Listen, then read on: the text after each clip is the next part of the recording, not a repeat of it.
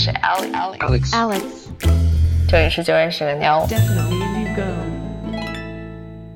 今天呢，我们想聊聊日常生活当中有一些小事儿，你平时呢就能够品出它有一丝体现出性别歧视或者性别的不平等。他们往往容易被人忽视，但他们的影响累积起来可不容小看。所以呢，前几天说我们团队六个人说，我们就开始进行一项行动，日行一善，记录身边的体现性别不平等的小事儿，去觉察他们，记录他们。吐槽他们、挑刺儿他们，以至于有一天我们能影响和改变他们。以下分享可能带有非常强烈的个人色彩和个人观点，代不代表本台立场呢？如果被粉丝骂的，就不代表本台立场。因为这几天我们都在往一个文档里面堆这些 everyday sexism 每日性别歧视这些小事儿，就发现大家写的挺多的。但是我在六七年前在微在不懂爱的时候，那个时候还采访嗯微在公司的各种女员工，就问大家有没有感受到生活中的性别不平等，绝大部分人说是其实没有太体会到。然后现在明显感觉到每个人的觉察能力都雷达都敏感了无数倍。是是是是，我就是当年被采访的其中一名女员工。记得我说的就是大概就家里会说女孩别做这个，别上墙揭瓦。哎，对对对，注意安全什么的，女孩别自己出去玩什么的。但现在就觉得那那种事儿都不是性别平等的小事儿，那种都是集大成的偏见。我也是从从我成为一个女性主义者之后，就变得特敏感嘛，特别敏感啊！就是在家，尤其是在男性面前，直接导致就是我我和我老公吵架频率就是成那个什么什么的是上升了。就是发生在我俩的日常当中，比如说走在路上，开着车什么的，他说一看就是女司机，我说去你妈的，我说不可能，然后他说那咱俩就打赌，然后我们俩就过去看，过去以后我就说你他妈的，我说你看见了吗？然后他就说那她就是一个短头发的女的，他就要硬跟我犟，你知道吗？然后就是会因为这个频繁的吵架，但他身边有你这么一个优秀的女司机，还觉得女司机开车不好，对啊，所以他下贱。咱们今天是要吐槽这么猛的吗？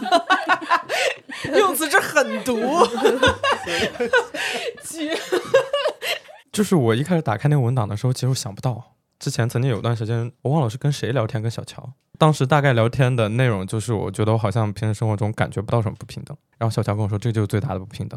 因为你们享受的都是好处的那一部分，所以当然看不到有另外一帮人在感受到不平等。的，嗯，而且就是这个事儿，你在跟男性同胞讨论的时候，你会发现他们为了这个群体的便捷，让你觉得极其不爽。嗯，下集。还有一点是，当你跟他们说这些不平等的时候，有很多男性会跟你说：“哦，那你们也享受了很多很多这样那样这样那样的好处啊。”就是他会给你列举很多所谓的好处，比如说职场上啊，或者什么女士优先呀，就这些。你们能撒个娇呀？对，用这些试图堵你的嘴。哦，我先说一个，就是我跟阿姐夫出去吃饭的时候，到了买单的时候，服务员一定把账单交给阿姐夫。然后这个时候我就会说给我，然后还有如果我点了肉菜，就比如说西餐，每个人会点个主菜，我要点一个牛排，或者我要点一杯酒，也会上给他，就是会觉得女生是吃一个鱼或者是一个面，喝一个软饮的，或者就是他默认为女生就是要控制热量，所以还可能不吃那么多肉。我最近遇到一个事儿，就是我和一个男生出去吃饭，然后那个服务员就很自然的把账单给了我。这顿饭就是原本说好是这个男生来请客的，然后这个男生就说我很尴尬，那个服务员就只能说我以为你们是结婚的。当他以为这两个人的男女关系是结婚了的话，他会默认是女的管钱，是女的在管钱。服务员也挺难当的，那咋能看出来这俩人结婚了还是在约会呢？就看你俩熟不熟呗。我们俩表现出一种生疏，是吧？我可能你俩你们是怎么着搓坐在一起吃饭吗？如果我跟一个男生在抢单的话，服务员会优先扫那个男生的码。哦，就是我，然后我就会质问那个服务员，我说你为什么扫他不是扫我的？因为他是男的，他就要买单嘛？因为我是女的，我就不配买单嘛。然后这个时候，服务员就会很尴尬的站在那儿，不知道说什么。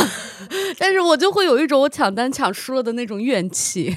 哎，我觉得巧的那个质问服务员的这一点还挺嗯逗的。我觉得他这就是咱们那个提日倡的日行一善就是我对对对看到了，我嗯察觉到了，我还要嗯说出来。嗯但是不一定那个服务员当下能反应过来，这是一个性别问题。服务员说：“这破班我不上了。但我语气是那种开玩笑的，不是那种很凶的，就是你们还抢单，我就是属于那个孙仁豆，你必须每单都给我付，我我心安理得的享受男性买单，哎，那菲菲，你为什么心安理得的享受孙石头买单呢？我就不想花我的钱。那所以在你们嗯两个生活在一起的时候，花钱怎么分配的呢？我感觉我们俩就是也是处于很微妙，比如说生活上的开支，可能大多数生活用品是我买的，然后可能吃饭就是我俩看情况，觉得这顿该我买了。我就买，或者该他买就买，就是没有说就是是是一个很清晰的要分好到底谁买单。我有男朋友以后，我也会花他的钱，就是经常花他的钱。就是我觉得这是不是也是我们意识里的一种性别不平不平等？就潜意识里边，我就觉得说男生多花点钱怎么了？如果是一个性别平等的状况下，就比如说像我们这种结婚了，然后或者是我们谈男女朋友，它应该是怎么样的一个分配呢？就是在吃饭谁买单这件事上，但是在普遍情况下，他身为男性，他是不是在职场上挣的比你多呢？但是也会跟你自己的职业选择有关。如果嘎嘎就是选择了一个我不想要挣很多钱的那个职业，你你们会有那种亏欠感吗？就觉得说我们男女关系里面，我就是那个有很多看不见的不平等，然后在这种时候花钱的时候，你都还不进行一些补偿，我就会觉得这事儿有点像那个彩礼的思路，对吧？嗯，我有一点，我就觉得我也在家收拾家务了。我做家务你又不会给我开钱，也行，就是他下回他跟嗯你说你应该掏钱的时候，你说你先把家务做了。我其实没有进入过就是这种恋爱的关系里面，所以我的约会当中就是其实不涉及说我们的关系里面，比如说原本有一些不平等，我也要通过买单嗯找补回来的情况下，我一般是遵循谁 offer 谁买单。比如说谁提出我们今天去吃饭吧，谁就买单。如那要是开房呢，也是谁先约谁买单吗？啊啊啊谁先嗯提的谁买单。有时候就得忍一忍。还有一个是，有时候在一个比较长期的约会关系里面，也比较默认是谁的经济水平更好一点，谁买单多一点。嗯我经历的也不是很分男女，因为有时候你可能和一个大学生约会，然后他是拿生活费的话，我觉得我就会买的多一些。但是在你的概念里，就是你会怎么畅想？如果你进入这个关系，你会怎么处理？可能还是会看两个人的经济水平，谁更好一点，谁可能相对出的就多一点。我觉得我跟阿姐夫的关系也随着就是我的经济水平的上升，他就会开始提醒我说，你要在我们的关系里面，就是在支出上面更平等，然后同时伴随着他在家务分工上面的付出更多，然后我们现在的。财务支出就会还挺注意要 A 一下的，因为我们最近几次旅行，我们最后都一起算了账，然后再摊了一下钱。很健康。但是有一件事儿，我觉得是他需要花钱的。如果我生孩子要一个孕产套餐，觉得那个钱他应该出且出了钱也得出力啊，也得出力。因为有一部有因为有太但可惜怀孕的时候他出不了力。这就是因为有一部分它是它是无法替代的，所以嗯其他的钱和劳动其实都应该男男生来承担。啊，我接着说一个餐厅的吧，就是我发现除了在给账单的时候，现在餐厅不是会有一些优惠活动嘛，就是你充多少钱，然后返多少钱，或者是让你买一个套餐的优惠券什么这些优惠活动，我会发现服务员都是跟女生在沟通这件事情，然后我不知道。就是为什么服务员就是选择了女生作为这件事情的主要沟通对象？那个情绪劳动的事情嘛，嗯，就是因为女性她会天然的被认为她要进行这个统筹、金钱的统筹规划。女性的手机里可能类似的 app 都多一些，可能美团和大众点评。潜意识里，服务员还是会觉得，或者说社会还是会觉得，女性在精打细算这边更有头脑，然后女性更能够被劝服。我会有这种感觉我觉得他们找男性说的话可能会被拒绝，对那个男的可能会说啊，无所谓，算了算了。他会觉得说，嗯，女性可能这个更好说话一些。嗯、他会觉得女性更容易被说服，这也是我们女性在成长过程中就是被。规训的一个部分嘛。像男人拒绝别人，就是好像他也不需要什么心理的一个过程。其实刚提到一些家务上的沟通，我觉得是一样的，大家都会觉得女生在承担这一部分的责任。对我室友是一个吃到一些男性红利的人，所以我们在整个家庭上，不管是说这种网网费的套餐优惠的，呃，来个修马桶的人，然后技术上具体要怎么修这件事情上，会跟我室友沟通。但是最后来提钱的时候，就是哎，你这个因为怎么怎么修了，加了加了多少钱，是来找我说的。就是他可能有点担心，说加了这么多钱，他如果直接跟我室友说，我室友会不高兴。然后他好像觉得我可能不懂那些技术上的事情，他就来找我说，我就会稀里糊涂的把钱给了。就我感觉所有的这些不好沟通的事情，全部都找我。然后我会为了维护好跟房东的关系，或者是我会因为担心这个工人，要是我把他惹不开心了，他晚上上门来报复，然后我就会好声好气的跟他说，我在讲价的时候也不敢太狠，我就怕他惹他不高兴。不过这样说来，我觉得一个家庭里面要是租房的话，确实是应该男的跟房东对接，我觉得这样可能会少受欺负一点。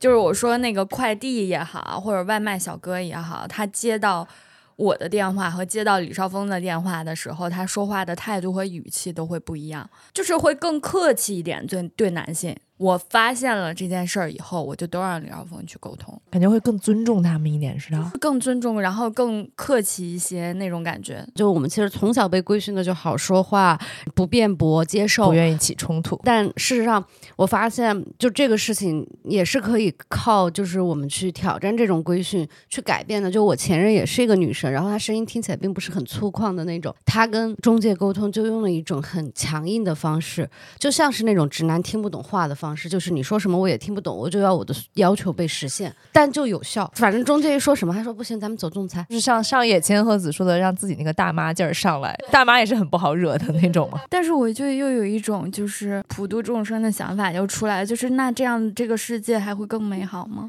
哦，就是那难道不是让男人也像我们一样？对，好好委屈，就到最后就是你会发现，我们又要就是承担性别歧视的压力，还要承担起让世界。变得更好的责任，就是我觉得看那些影视剧组或者我们在这里干那些同行，有些女生在这种组里面当个副导演什么的，但是他们都会贼凶，因为他们不凶的话就没有人听他们。然后我觉得整个影视剧的制作的整个气场都会特别恶劣，就让人觉得每个人都在凶别人，只有凶了才会被尊重。但是其实我觉得这应该就是整体上都改是改变一下。我是那种综艺小导演，就在我刚入行的时候，然后一般就是做内容导演的都是女生。就是我们公司全是女的，然后等到我们要拍摄的时候，然后那种摄制组大哥全男，一般这种情况下都是一个女性导演搭配一个男性的摄摄制组大哥，就是，然后这种时候我就觉得我真的就是像一个老妈子一样，就是我需要伺候他，就比如说早上我们一般要很早起来的时候，我就必须得照顾他吃没吃早饭，我得给他带个零食，今天带两瓶水，然后你就感觉你要伺候他才能得到你你要被拍到的那些东西，就别的行业都是导演最大，就是。为什么到我这儿我是个孙子？就是，我就真的。那你说的是另外一种类型，但你是也有看到那些官儿更大一点的女的在现场，他们是特很凶狠的呀，我就见过啊。哎，但你不觉得这个时候你也要承担？就被他们说，哎呦，这女的急了，这女的是个疯子，对，也会有。对啊。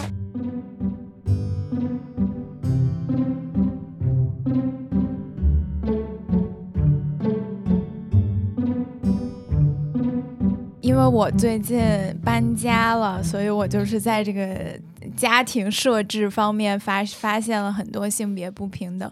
首先呢，就是我想给自己买一条新的围裙，我就发现你打开淘宝的时候，页面上所有试穿的模特都是女生。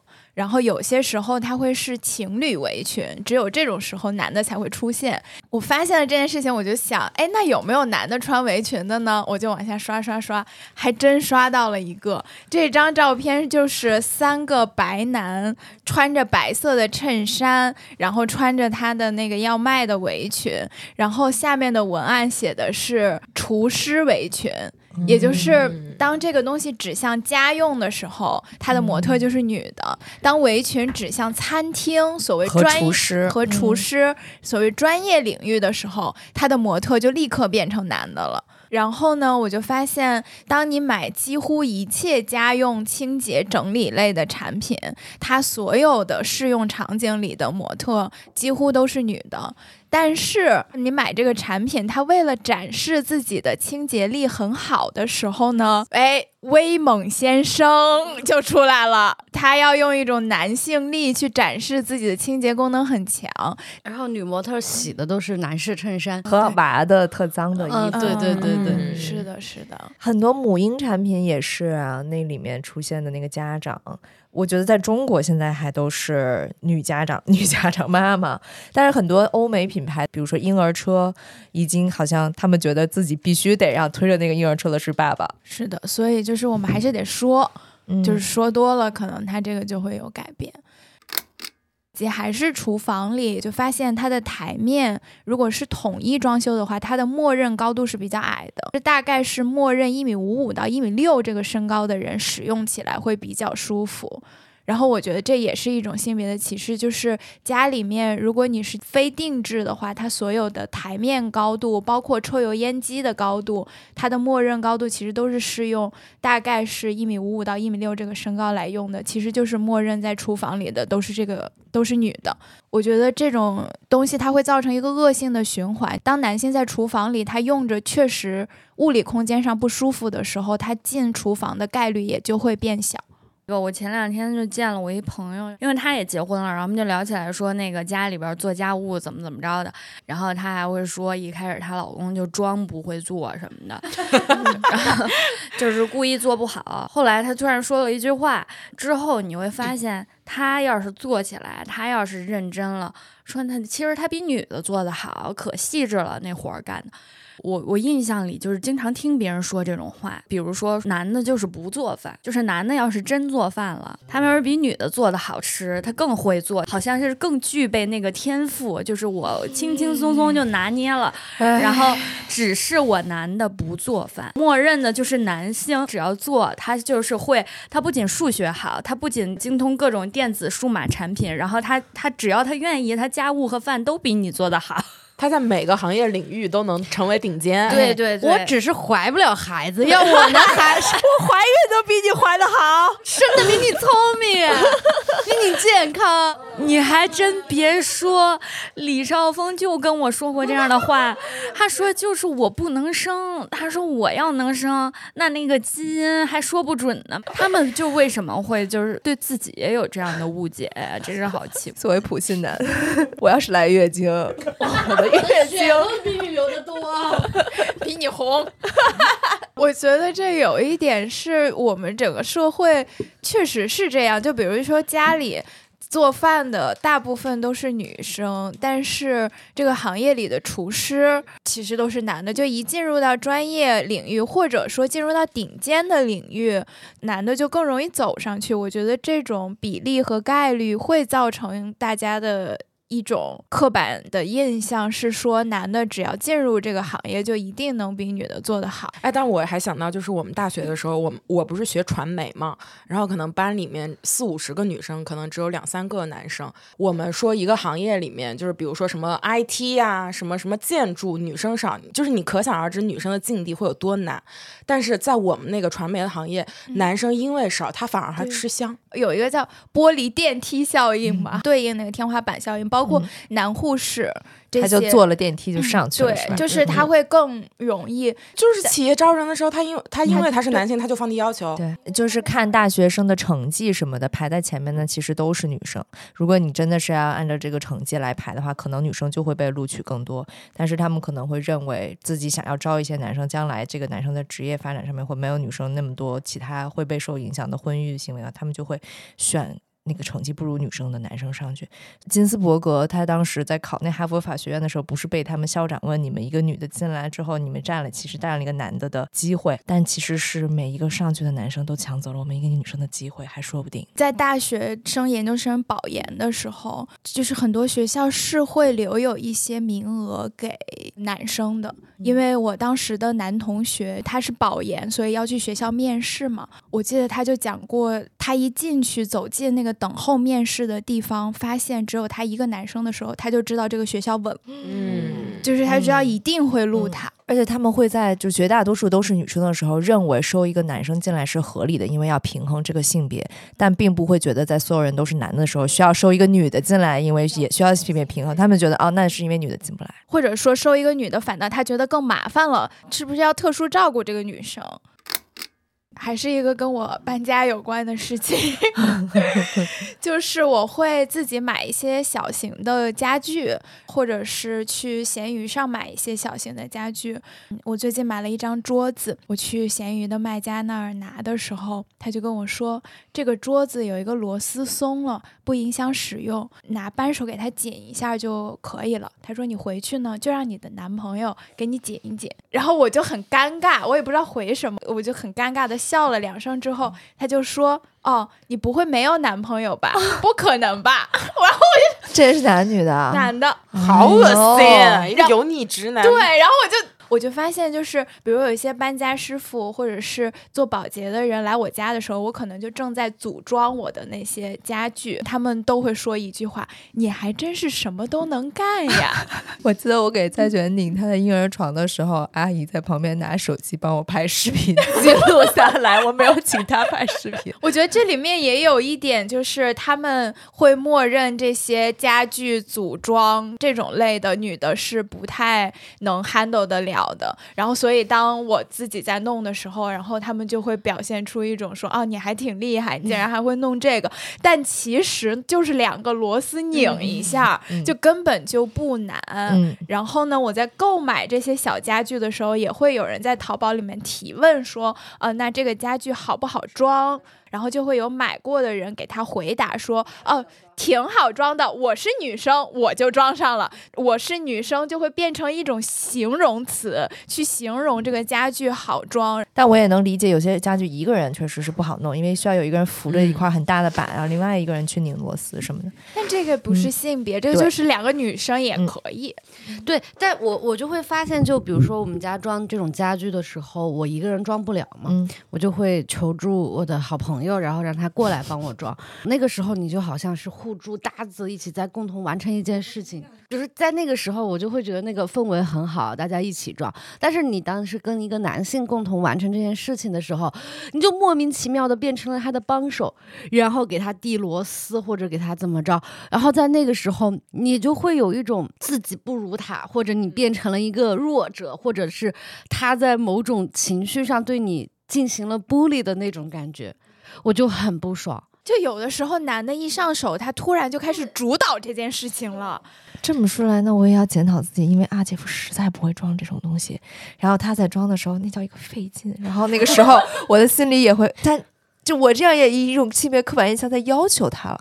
他作为一个男的，他凭什么不能不会装的？你们遇到男的装这种东西，他不看说明书吗？呃然后最后就装错了，自己重新拆了再装。是的，嗯我连看他干嘛呀？我知道怎么弄。我连哎拆柜子的师傅，我把那个就是给他嗯说明书给他，给他说，哎，不用不用，用不上。我以前有一次就是租房子要开荒，就选择了一个叫做阿姨帮的平台。你想象一下，阿姨帮，结果一堆大老爷们儿上我家来，开荒、厨房、深度清洁都给你来男的。对，然后那帮大老爷们儿在我家干活儿，然后我就就是那根弦就绷得特别紧，而且我总觉得我不是歧视男性，我就是在跟男性的这些工作人员沟通的过程当中，就每次他们都要多加钱，而且他们还没收拾太好呢，他就说完事儿了啊。走的时候就要多加钱，嗯，就来我家修东西的也要多加钱，来我家开荒的也要多加钱。对，然后我每次都会因为那种独居女性，虽然我不不并不是独居，但是总有一个人在家的时候，我就被迫害妄想症，我就会加钱给他。我就是也是经历过那种自己搬家，然后请，然后那个装灯啊、装柜、橱柜啊，就是都是师傅上门装。我就发现跟他们沟通成本特别高，沟通起来特别累，然后而且他就是像这种加钱的事儿也会有，然后所以我我就因为经历太多这个，就是现在我所有约上门的师傅，我我都是在周末刘耀峰休就是放假的时候，可能这个行业确实女性也比较少。不过我确实也发现有很多阿姨他们在做这些事儿的时候，确实有一点儿不敢提要求。那我们家的保洁阿姨是，就是我会发现她比如说，就是有时候我太忙了，我会请他上门帮忙喂个狗，因为他是小时工的那种嘛，我就会给他钱，他就会不要，他会有一种情感上的，比如说我跟你就维持一个合作关系已经三年了，他会有那种情感相互情感上互相支持的那种感觉。对我最近也是搬家的时候，是租的那个中介，他附带一个搬进来的一个保洁，我以为是开荒的保洁，跟他提了很多。其实是开荒保洁的要求，就包括很多窗户的死角的一些土都要帮我清掉什么。然后那个阿姨是给我快要清完了才说这个其实不在我的职责范围，我也提就说那可以多加一点钱什么的，就她也不好意思要。就咱们也得保护那个女性的家家政工作者。我之前刷到一个就是自媒体小红书上自媒体博主，他找了一个他给自己的房子找了一个女的水电工，他说就是这钱我要让女的挣到，然后就被下面的男的网暴。哎，我最近发现一个平台叫，这 个真的很像广告哎，没广告，没广告，没广告，这个不是广告，这不是广告啊，这不是广告。就叫修沟万事屋，然后他写的就是致力于搭建女性互助上门的服务平台，一起成为修补世界的女工程师吧。他就是会有很多这种，比如家具的安组装啊，然后或者是一些水管这种维修和电器的安装这一类的。然后他整个平台就全是女性，就是女性服务女性。然后我觉得这个就确实是我们刚刚提到的那些问题会。现在已经有一些平台试图解决，我觉得也也是给这些嗯女性的工程师或者是工作人员一些工作的机会，要不然可能他们的机会就被。男的抢了什么的，然后我用了一次，就体验还挺好的。给我家装洗碗机的时候，我当时正好看到这条消息。本来我是想在万师傅上约的，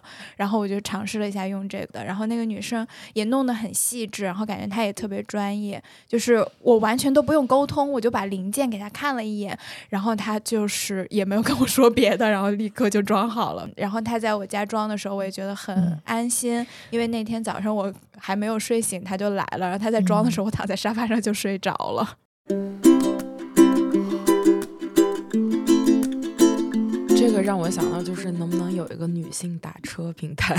嗯，想坐女司机的车，真的。我每次滴滴打车，我打这么多年车，我就碰到过两三个女性司机。然后每次打到女性司机，你就会觉得非常的安心，是一方面。然后车也非常的干净，尤其是冬天打车，就总有一种就是啊，先别臭吧，都不敢大口的呼吸。哎，那你们经历这个臭之后，你会给他一个反馈吗？就是评价？我当时就是气到直接在上面点说有异味，然后不干净。啊，我上回有一次接到一个女司机的车，简直令我震惊，因为好像我有一个行李要用她的后备箱，她把后备箱一打开之后，她自己做了一个挂绳，就是在后备箱就会抬起来，就上面那个箱盖上面，她的挂绳上面就是分类挂了她的所有的抹布。他那个抹布应该是在车车上擦不同地方的，然后特整洁，然后里面就是规制收纳的那个东西，简直绝了！哎，男司机的车就恨不得他都把自自己衣服和就换洗的衣服放在那个乘客的座位上面，都不放后备箱。其实我每次打车之前，我都会祈祷今天一定要打到女司机的车。然后那天就果然打到了一个女司机的车，然后她就是一个年龄比较偏大的一个女性，我也会有一点怕。她不认路啊，就是因为她年龄比较偏大，这是不是一种年龄歧视？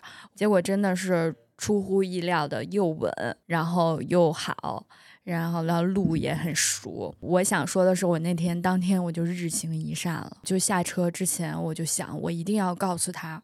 你开车开的特别好，我就要称赞他。呃，临下车之前我就说：“我说您开车开的太好了，我说我坐的特别舒服，觉得您开的比大多数男男的开的车都要开的好，真厉害。”然后他就特别开心，然后他就说：“哎呀，谢谢你啊，小姑娘，说你注意安全啊，你怎么？”我能感受到，我我觉得他应该会很高兴。我我就觉得我得让他知道这件事儿。说到女司机那个事儿，我之前然后在马路上看到很多实习的标，上面会带一个女司机贴纸是吗？大大的“实习”两个字下面会写说。科二、科三考了十次的女司机，嗯嗯，十个贴纸里面有八个会带女司机。而且你知道最讨厌的是什么吗？他贴完这个，我就就又开到前面看他的主驾驶是个 男的。对对对对对对对。开出租车的女司机这一点，我觉得女司机少的一个原因，也不只是因为就是说。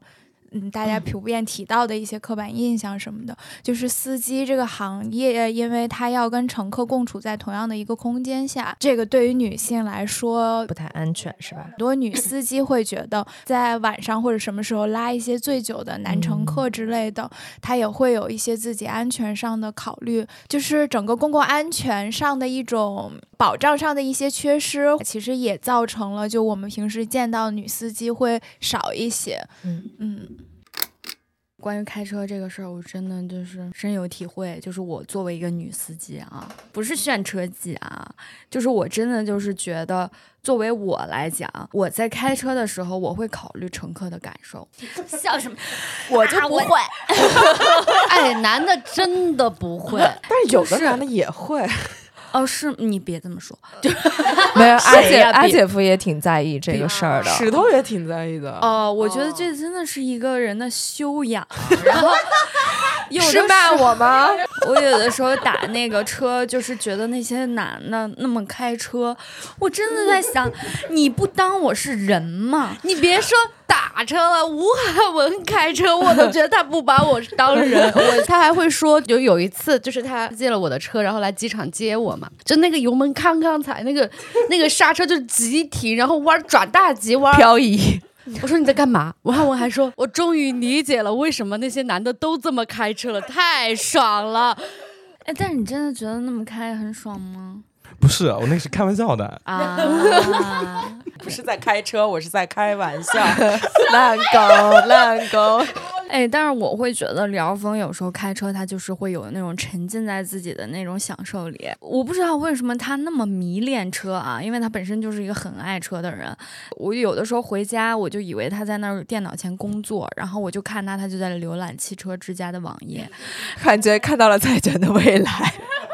何慧媛在开车开在路上，如果前面比如说嗯过了一辆法拉利，或者是过了一他就要跟他一起那就要竞速是吗？蔡犬跟我说过，妈妈你去超那个车，超前面那个黑的车。真的是天生带来梦，这也分人，就是比概率很大，但是阿姐夫就对车就是没感觉，但是蔡犬就是完全就是车，everything 都是车。啊，我想起来 Gaga 那个，就是有一天我们两对 couple，就我和我男朋友和她和她老公就是一起吃饭的时候，然后出来，跟我男朋友就看到那个 Gaga 的车上有一个划痕，然后他当时就开玩笑，这一看就是 Gaga 弄的。然后我说我跟你打赌，绝对不可能是他弄的。Gaga 开车很厉害，然后出来李耀峰先出来的，然后我们就问李耀峰，而李耀峰就还说，啊，这还真不是他弄的，他就哑口无言。我觉得就是这时候他对这种女司机的这种刻板印象，因为我是一个还没有学车的人，我我就不敢去学了。我觉得就是这种恐惧也跟这个有关系。我就觉得我必定会是一个开车技术开不好不好的人，哦哎，我跟你说，你看我是一个男司机，我开的还很烂。真的就是会被这些东西影响的。是，的，当时选文理的时候，就好像有一种女生还是别选理科，你很可能学不好。就是你给女性天生就造就了这样的印象，你这种刻板印象下，文和理就带有了一种性别上的气质，选理是一个更 man 的一种选择。而且这种还会逼着不想选理的男生不得不选理。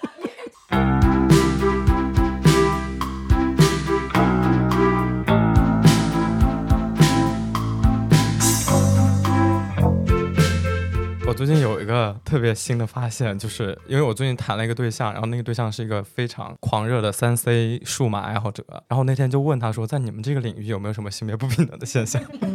我从他那得到了一个新的词，叫“场妹机”。解释一下什么叫场妹机，就是那些样子好看，然后外观比较好看，但性能一般，但它价格并没有因为性能一般而下降的机器厂妹指的是在工厂打工的那种厂妹的女性，然后他们就会默认觉得厂妹哦。是她愿意为这个外观花很多钱，但她根本没有注意到它的性能，哦。或者说觉得她用不上这么多性能。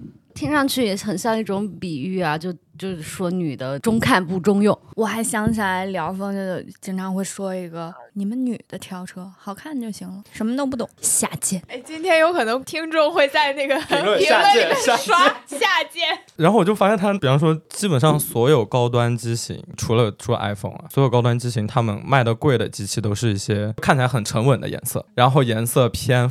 粉的 baby blue 啊，baby pink，所谓的针对女性用户的颜色。然后那些机型就是包括连芯片这样的很核心的部分，它都会用一个可能性能比较低的打下，从它把它的价格打下来。然后他们也利用了女生可能不知道怎么看那个芯片是第几代的呀，什么型号的呀，所以自己没法建立这个东西性价比是到底如何的这种判断。他默认觉得女生用不了这么多性能。这样一说的话，感觉很多这种三 C 类的博主，男的比较多。数码这个领域里面的博主，比方说如果做的比较好的，呃，为数不多那些女博主，就会有评论在下面觉得她是吃了性别红利。三 C 三 C 品牌为了打破这种刻板印象，也可以多关注关注我们啊。嗯嗯，我们介绍的时候也可以从硬核的产品性能开始说呀。我们是很懂芯片的。嗯，你举个例子，骁龙、高通。就跟比如说女的游戏主播也是，大家集中也是看颜，然后再关注技术。对你说这个，我想起我有段时间看那个王者荣耀的直播，就是他们官方的直播，他们的配置就是一个男主播和一个女主播，然后那个女生说话的时候，弹幕基本上在刷的，要么就是和她外貌有关的，嗯要么就在 diss 她的，他不懂，对专业能力不行。但说实话，我也看那个王者荣耀的比赛，我觉得那个女主播非常厉害，她的那个专业程度和她的那个呃对赛事的实时的那个反应程度，根本就没有任何性别上的差异，就很好。宁儿，很喜欢是吗？我突然想到一个事儿，我不之前说我学剪视频是因为我喜欢吗？我现在突然想起来，我起因是因为我跟李少峰置气。剪视频这件事儿是他先会的，他用的是 PR 当时，然后我就请请求他帮我的一个我一个好朋友要结婚，我说你帮我。按我的想法，给我那个好朋友剪一个婚礼视频，我送给他当结婚礼物。他也是欣然的答应了。然后就是那整个过程，我我在旁边说，我说你这个把那个放在，他说你又不会，你就在这儿怎么怎么怎么样。然后他就特别不耐烦，然后他还总是数落我说，要不你就自己那个什么，要不你就别这么多要求。后来我就想，我自己学。然后后来我就自己学会了，学了这件事儿。然后现在我还比他剪得好。他当时就是觉得你就是你肯定学不会，这可复杂了。觉得这种技术类的、软件类的，很多女性都觉得自己上手会很难。哎，对对对，我其实当时就是也没有，也是为难，我不可，我也觉得我不可能会这种东西的。嗯。我来发现一个性别不平等现象啊，就是我发现我那个健身房里面只有两个女教练，然后我就问了那个女教练，她就说，其实应聘的人女生也不占少数，但是最后还是会更倾向于选男性教练。以及就是我在上的这个某知名就是互联网 健身品牌，它的国贸店十六个教练里面只有两个女性教练。我然后我在那天训练的时候，就是我们就在讨论，然后那个女性教练就说，那个墙上的一个男性教练的照片，他就说他无论是什么小班的团课还是什么私教课，他都排的特别多。然后他下意识的就说了一句，就是哎，男生嘛就是要更拼一些。就是他这样说了之后。他那个意思就是说，男生也许要为了他的事业啊，或者是说为了他养家糊口，他就需要在这个事业上更拼一些。然后我反观到我自己，我就觉得我也有被这样的就是想法所影响而限制我自己。我有时候我觉得很多男生就是天生可能会所谓的更进取奋斗，但是我觉得就是对于我来说，有时候我反而是不敢。去进取奋斗，因为可能小时候你被要求是更多的去收敛锋芒，然后我就觉得有时候我会因为这样的刻板印象，就是放低对自己的要求，或者是我没有这样的追求，没有这样的野心。对对对对对对。但确实我也观察到，就比如说就是在那个训练的时候，我会觉得，就比如说我跟我男朋友一起去训练。他总觉得他自己能做到很多动作，不需要那个教练的教导。嗯，我觉得我更倾向于就是跟教练，就我更那个什么包容的去对待很多意见建议。就比如说那天我带他去攀岩，他明明是第一次攀岩，他在家就放狠话说：“你老大能攀过的那些攀岩线路，他七八百分之七八十都能攀。”他攀怎么样啊？我不专业，我不知道小乔怎么、怎么样。那天我们跟小乔一起去，就是他每次上一个什么新的课之前，他总觉得自己能做到，他特厉害。然后呢，相比我们，我们女性就会更谦逊一些。比如说那天他明明刚去攀岩，他非要死磕一个是 V 三线路，V 三线路根本起不了步，在那儿磕了二三十分钟，特别。搞笑的是，当时严管里有两个男教练，那两个男教练就在那儿齐力帮他上那个，就是说咱们男人就不能说不行，咱们男人肯定行。我跟小乔就在那儿看戏，然后他们仨就在那儿，就是 他们仨就死磕。那两个教练可认真了啊，示范、指导、换动作，对，这样那样，手型、脚型，然后一通指导，结果也上不去，因为他确实第一次攀岩，V 三不可能。这兄弟会的情谊啊！而且就是他攀一条线路，他必须要就是显得自己特能。阿姐夫有一次攀岩，鞋都没换，人家光脚爬，真的是要这样不尊重这个场馆、场地和这项运动吗？我确实听到不同的健身教练，他们都承认自女会员其实会更厉害一些，会更有韧性一些。就那里面就有很多女会员会一天刷好多节课，就他们的体能已经飙到，就上三节课都满足不了他们了。然后，但是可能进去一个男的之后，过两一一会儿就是脸都白了或者吐了什么的。确实，我的就是 CrossFit 教练也说，就是男会员新手去的吐的特别多，因为可能就是石头那种，觉得我没问题，对，我这太行，太简单了，这什么呀？冲给自己冲吐了。然后呢，就哎再也不来了。哎，这时候他还会给自己找各种理由挽尊。哎呦，我这个就是今天确实状态不太好。状态不太好，这句话可太太耳熟了。这个理由男的用的挺多呀，这可不止在健身上用啊。我想说你不行，你就不要硬装行了，这样会显得你更不行。嗯，然后教练也还会说，就是男的不听劝。比如说我 CrossFit 教练就觉得男性练举重很需要肩关节的柔韧性和髋关节的，他就会在他的馆里面请瑜伽老师来带一些拉伸类的和灵活性的课程，然后就劝说这个男会员说：“我知道你那儿硬，但越硬就应该拉哪儿啊？”然后男的说：“哎，不，这这瑜伽什么什么东西，举他，就是硬。”哎，当然不是所有的男性都这样，嗯，不是所有男性都这样 也不是，也也也不是所有男司机的车都臭啊。确实确实保命保命。然后在体育领域里面，真的还是男性非常占主导。像 Lululemon 这样的品牌，我就是在成为大使之后，我也会发现，就是 Lululemon 的大使，因为很多也都是在这个门店社区内的其他的，比如说明星健身教练，然后也是男的挺多的。但是你又会觉得啊，Lululemon 这么一个以女性消费者为主体的 品牌，怎么还是就一帮男的在这儿这个大使聚会上，就是成为领袖人物？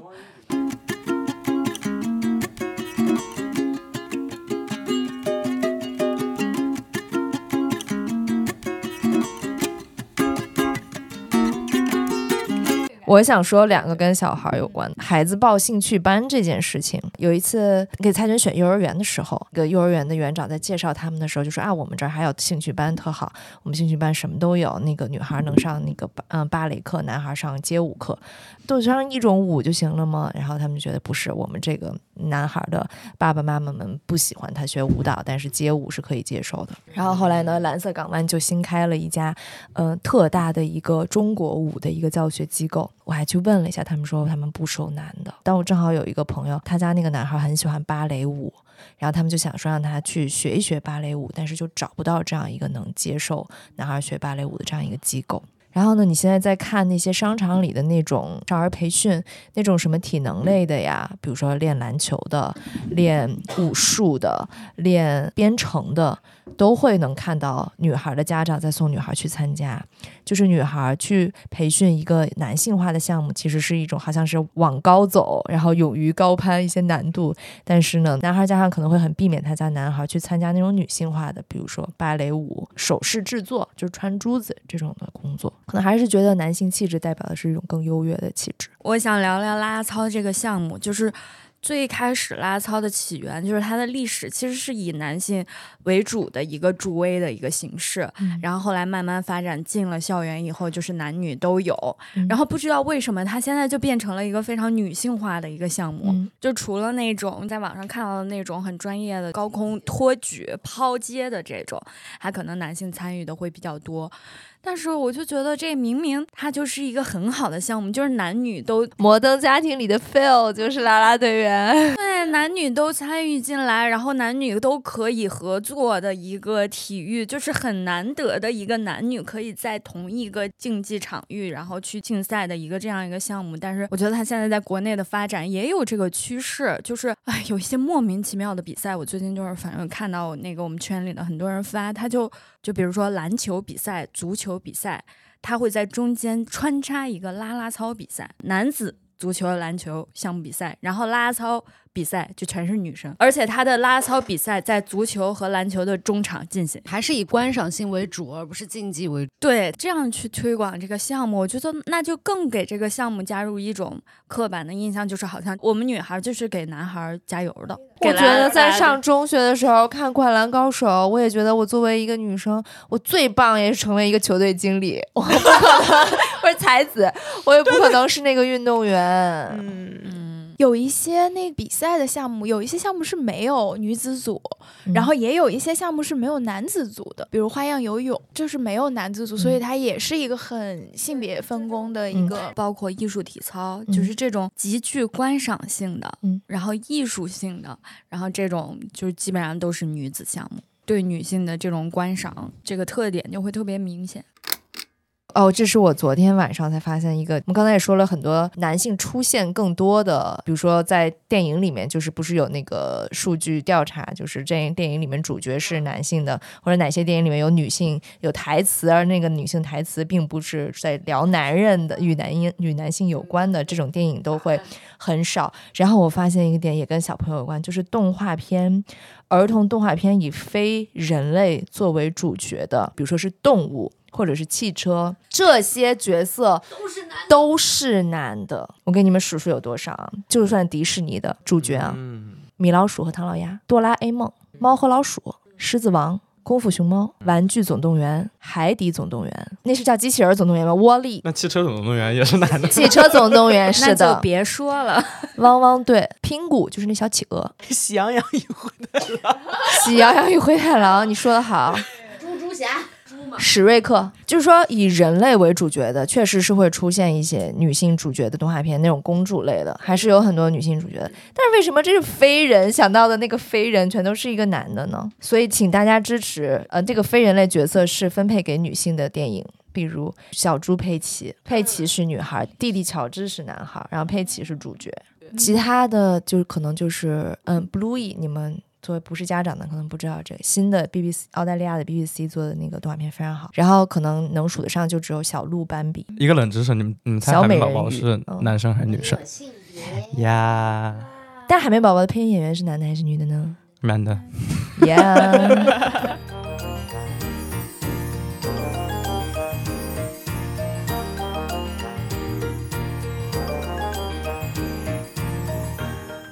我还有一个就是有一次挺不解的一件事儿吧，嗯就是我们在那儿喝酒，在一个室外的一个台子上，然后当时的座位就是我旁边坐的是孙石头，是攀岩的那个孙石头。对对对，同一个孙石头。我跟孙石头的中间可能放了一盒烟，当时就走过去几个年轻人，然后就过来盯着我们那烟，然后他就问，就直接就问孙石头，他说：“哥，这烟能借两根吗？”孙石头不抽烟，那烟是我的。然后我就盯着那男生，我就看着他，我说怎么回事儿？我说你为什么问他？这是我，而且啊不鼓励大家抽烟啊。然后我手上还拿着烟，还在正在抽。我说为什么问他不问我？我说这烟明明是我的。然后对方很 很不好意思说啊姐姐姐，能能能借两根吗？我说你拿走吧。我说但是你不能觉得就是怎么。只有男的抽烟。我当时还有一种就是心里的想法，就可能他会觉得说管事儿的是男的，哎，这得男的同意他才能拿走，我就说不上话。我我记得版本怎么跟你的不一样？我记得是咱们这边好像就好多人都在抽，然后那边他们就是没烟了，然后过来说。哎，那个你好，你好，能不能借我们点烟呀？然后你是当时你就给了他们，你给了他们以后，是他们临走之前跟孙石头说谢谢哥啊，那不是更过分？他们觉得孙石头是这一桌的，就是 leader，只有这个男性他可以胜任这一桌的主导权，所以他就说啊哥谢谢啊，然后当时巧就说。哎，说那个烟是我借你的。就是他们也知道那个烟是巧借给他们的，但是他们就觉得这一桌不管是谁的烟借给他们，但是们他们都得谢谢哥，对他们都得 谢谢这个这个主人。